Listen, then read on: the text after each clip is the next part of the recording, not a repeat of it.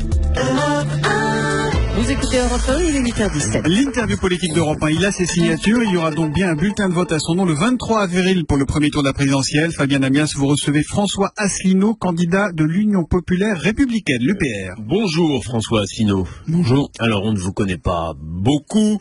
Euh, je vous présente brièvement. Vous avez 59 ans, diplômé de HEC, inspecteur des finances. Vous avez notamment travaillé auprès de Charles Pasqua, rejoint puis quitté l'UMP. Votre parti, l'Union populaire républicaine, l'UPR, a déjà d'ailleurs été représenté euh, dans certaines élections en 2014, les européennes, départementales, municipales, où vous n'avez pas dépassé 1,6%. Alors pour mieux vous connaître, euh, votre parti, c'est combien d'adhérents, euh, François Asselineau? Ben Écoutez, là on va très, très bientôt franchir les 18 000 adhérents, mais en ce moment et depuis l'annonce des 524 parrainages, on est sur un rythme de 300 adhérents par jour en moyenne, c'est beaucoup. Ce sont ces adhérents qui financent euh, votre campagne. Et quel est votre budget de campagne d'ailleurs? Alors, nous sommes financés exclusivement effectivement par les adhérents et les donateurs, avec la limite euh, légale qui est de 7500 euros maximum par personne et par an, ce qui est rare euh, malheureusement.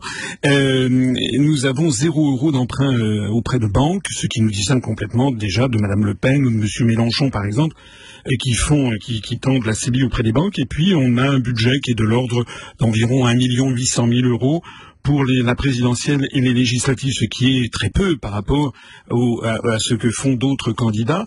Mais nous, nous ne dépendons que du peuple français et j'y mets un point d'honneur. Vous n'aviez pas, vous aviez souhaité vous présenter en 2012, mais vous n'aviez pas eu à l'époque suffisamment de parrainage, de signature. Comment est-ce que vous avez fait cette fois-ci? Quelle a été votre démarche qui vous a permis de convaincre ceux qui vous ont apporté euh, leur caution À l'époque, notre mouvement était tout petit. En 2012, il y avait 600 adhérents. Là, je vous l'ai dit, nous sommes à bientôt, nous, nous avons dépassé les 17 900. On va franchir les 18 000 dans la journée.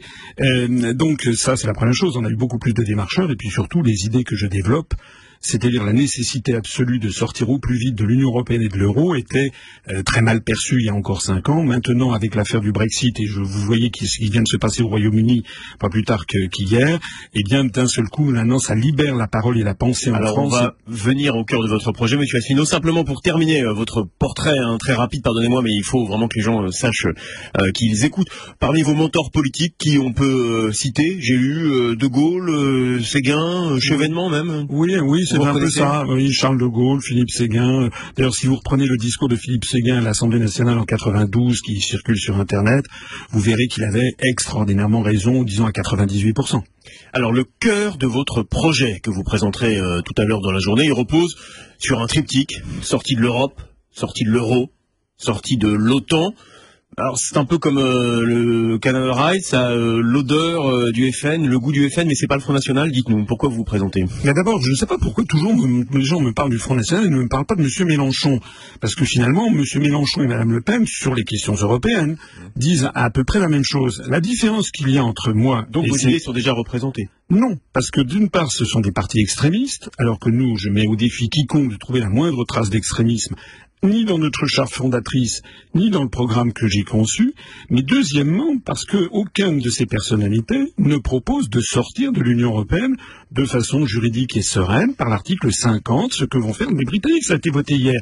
dans le projet de Marine Le Pen, il s'agit de poser des conditions à l'Europe et si elles ne sont pas respectées, de sortir de l'Union au terme de six mois après un référendum. Donc finalement, la finalité et la même. non, non, non, non, non, Le projet de Madame Le Pen, je suis désolé, d'abord il évolue constamment. C'est un projet qui, par exemple, en 2012, euh, lorsque moi j'ai créé ce mouvement politique depuis dix ans, depuis dix ans, je dis toujours la même chose. En 2012, Madame Le Pen ne parlait même pas de l'euro dans sa profession de foi. Il n'en était même pas question. Donc en fait, Madame Le Pen, qui est un mouvement populiste, s'adapte en permanence aux évolutions de l'opinion publique. Mais Madame Le Pen n'a jamais fixé de date précise pour organiser son référendum. Et puis on ne sait pas quel en sera le contenu, ni à partir de quand elle considère elle considérera qu'elle a obtenu gain de cause. En réalité, la politique de Mme Le Pen, je vous propose du Cameron. Cameron aussi, il avait proposé de réformer l'Europe et puis un, référendum à la clé. Et M. Mélenchon, lui, il propose un plan A, un plan B, un plan C. On n'y comprend plus rien. La seule chose qu'on comprend, c'est qu'il ne veut pas sortir de l'Union européenne. Ce serait une sortie immédiate de l'Union européenne et par conséquent de l'euro. Je rappelais tout à l'heure euh, votre formation euh, économique, HEC, euh, inspecteur des finances, hein, ça veut dire que vous êtes sorti dans les tout premiers de l'intelligence économique de avec une formation économique solide. Comment est-ce que vous pouvez défendre rationnellement donc une sortie de l'euro qui mènerait vraisemblablement, selon la plupart des études, mais enfin j'imagine que vous allez me dire l'inverse, à un appauvrissement des Français, une disparition de leur épargne, à un renchérissement de notre dette. Vous plaisantez. Si c'était ça, je ne le proposerais pas. Ça, ça fait partie de la propagande. Ça fait partie de c'est ce que d'ailleurs les Britanniques ils appelaient. Alors eux, ils n'étaient pas dans l'euro, mais ils appelaient ça. Ils avaient trouvé un mot assez marrant. Ils disaient Project Fear, c'est-à-dire que c'est tout simplement agiter l'apocalypse. Moi, je vais vous dire l'apocalypse, c'est maintenant. Parce que selon l'INSEE, tous les jours qui passent en ce moment en France, il y a 1000 personnes qui basculent en dessous du seuil de pauvreté tous les jours, il y a un agriculteur qui se suicide. Ah, j'ai regardé cette affirmation parce qu'elle est très frappante. Hein, elle est dans votre projet. Euh, L'INSEE pardonnez-moi, M. Asselineau ne dit pas ça. Hein. Ils disent que, euh, j'ai regardé entre 2004 et 2014, il y a eu un million de personnes qui sont passées sous les 60% du revenu médian, c'est-à-dire le seuil de pauvreté. Ça fait 300 par jour, c'est déjà malheureusement beaucoup trop, mais on n'est pas dans les chiffres affreux que vous venez de donner. Non, mais parce que dans, dans l'accélération, c'est en ce moment en train de s'accélérer. Reprenez les dernières données justement sur 2013 et 2014, il y a une accélération, on est entre 800 et 1000 personnes par jour. Je suis désolé. Et d'ailleurs, ce n'est pas spécifique à la France. Regardez ce qui se passe en Grèce, où la situation est absolument catastrophique. Regardez ce qui se passe en Italie, en Espagne, au Portugal. J'ajoute d'ailleurs que notre chômage ne fait que grimper il ne fait que grimper, président après président, il ne fait que ah, il y a des rémissions, progrès, oui, pour, six mois, mais sur la tendance lourde, il ne fait que grimper. Voilà. Alors malheureusement, le chômage ne fait que grimper depuis des années. Euh, lorsque François Mitterrand avait prononcé sa fameuse phrase contre le chômage, on a tout essayé. Ben, l'euro n'était pas encore euh, en place, donc ça n'est pas lié à l'euro, tout ça. Vous le savez, vous très bien. Non, mais, je, mais je, persiste et signe. Regardez, regardez par exemple dans les pays de l'Union européenne, dans les pays d'Europe, quels sont ceux qui se portent le mieux? C'est la Suisse, l'Islande et la Norvège qui ne sont pas dans l'Union européenne ni dans l'euro. Et dans l'Union européenne, quels sont ceux qui se portent le mieux? Ce sont le Danemark, la Suède et le Royaume-Uni qui ne sont pas dans l'euro. Voilà. Donc, euh, non, non. Euh, écoutez, il est très difficile en quelques instants d'expliquer aux auditeurs les méfaits de l'euro. Moi, je vous annonce, je vous signale que si nous restons dans l'euro, c'est là qu'il va y avoir la catastrophe, parce que il risque d'y avoir une sortie de l'Italie, et ça risque de créer des centaines de milliards d'euros de troubles, enfin de, de, de déficit pour la BCE que nous devrons éponger. Écoutez quand même ce que disent les prix Nobel d'économie à travers le monde.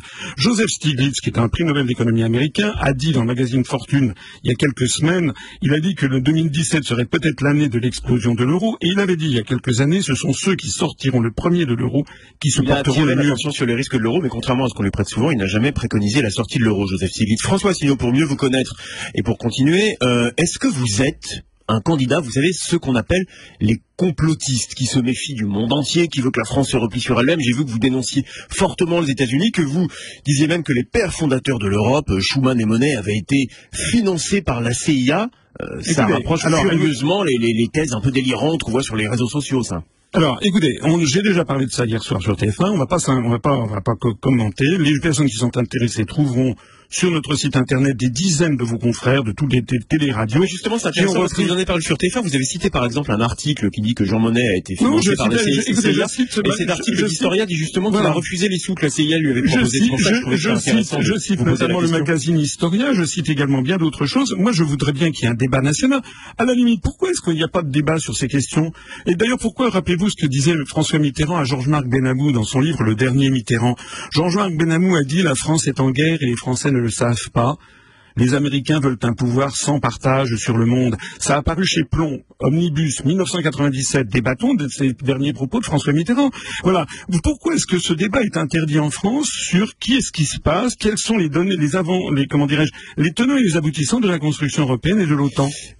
Vous préconisez dans votre projet économique euh, des nationalisations. Euh, alors, euh, combien d'entreprises et pour quel coût global?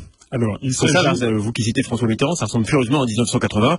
On ne peut pas dire que les nationalisations avaient amené à la prospérité économique. Non, mais le programme que j'ai présenté est beaucoup moins, va beaucoup moins loin que le programme du commun de la gauche qui prévoyait la nationalisation de toutes les banques, ce que je ne propose pas, et la nationalisation de très nombreuses industries, ce que je ne propose pas non plus. Combien alors En revanche, ce que je propose moi, c'est le maintien des grands services publics à la française auxquels les Français sont très légitimement attachés, c'est-à-dire, mais d'ailleurs la plupart encore sont encore en main, publique. C'est EDF, GDF, la Poste, la SNCF, la sécurité sociale pour tous les Français dont on inscrira le principe sécurité sociale publique dans la Constitution. Mais alors qu'est-ce que vient faire par exemple une entreprise comme TF1 là-dedans que vous citez? Vous voulez aussi nationaliser Oui, je veux renationaliser, je veux déprivatiser TF1 parce que je ne touche pas ni à BFM TV ni à ITV News, mais parce que TF1 c'est la première chaîne de télévision française, c'est la chaîne qui a le plus d'impact sur la formation de l'opinion publique. Donc l'État ait un contrôle sur la première mais chaîne. Mais vous savez, c'est ce qui se passe au Royaume-Uni, la BBC, c'est ce qui se passe au Japon avec la NHK, c'est tout à fait. L'anomalie n'est pas, n'est pas, ne serait pas de revenir à ce un système. dernier mot, François Asselineau. Euh, vous avez euh, travaillé un, un, programme qui a toutes les apparences du sérieux, mais alors pourquoi est-ce qu'on voit fleurir des choses un peu étonnantes? Je vois une initiative planétaire pour interdire le puçage des êtres humains. Qu'est-ce que veut dire ça? Eh ben parce qu'actuellement, mais écoutez, je peux vous dire que quand je traverse la France et que je présente ça, j'ai beaucoup d'applaudissements parce que regardez ce qui se passe aux États-Unis, en Australie, en Belgique. Tous les jours, vous apprenez que des entreprises sont en train de proposer à leurs employés d'insérer à l'intérieur de leur corps une puce RFID pour prétendument faciliter leur entrée et la sortie euh, dans, dans l'entreprise ou pour aller au restaurant d'entreprise.